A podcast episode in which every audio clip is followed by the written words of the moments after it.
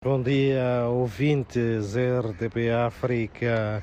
Uh, dia de sol uh, bastante uh, intenso aqui na capital moçambicana. Assim nasceu o dia onde o chefe de Estado voltou hoje a defender a necessidade dos países menos avançados nos programas de adaptação e resiliência contra as mudanças eh, climáticas devem eh, ser bastante apoiadas financeiramente. Felipe News falava no aeroporto internacional de Maputo, no seu regresso de Sharm el-Sheikh, no Egito, onde participou da, da Cimeira do Clima COP27. Por outro lado, o presidente moçambicano recordou que os países mais poluentes devem reforçar a sua contribuição financeira.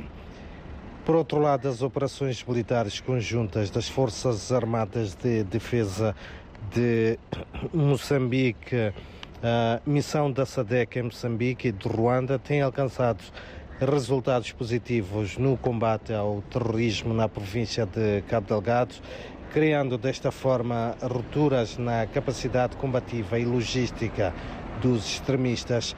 A informação essa foi avançada pelo ministro da Defesa uh, Nacional Cristóvão Schuma uh, durante a sua participação uh, na reunião do Conselho de Paz e Segurança da União Africana que decorreu em formato virtual. Por outro lado, todas as preocupações dos combatentes referente ao aumento das suas pensões e as bolsas para os seus dependentes devem ser uh, canalizadas para um departamento criado para o efeito, sobretudo na cidade de Maputo.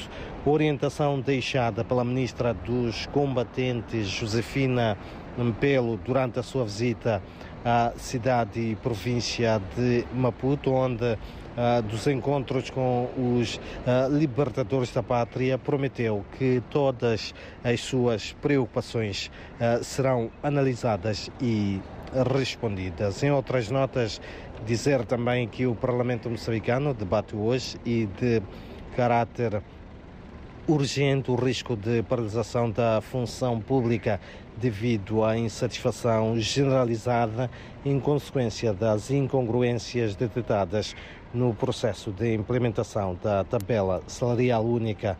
O assunto será uh, discutido na presença do Governo nesta sessão, cujo requerimento foi submetido pela bancada parlamentar da Renamo. Também hoje a Ministra da Cultura e Turismo de Moçambique, Eldevina Matrula, procede ao lançamento do programa de bolsas de estágio para o setor da hotelaria e turismo. São então estas algumas das principais notas de destaque para esta quarta-feira, de bastante calor aqui na capital moçambicana, onde os termómetros deverão atingir os 35 graus de temperatura máxima, segundo a previsão do Instituto Nacional de Meteorologia.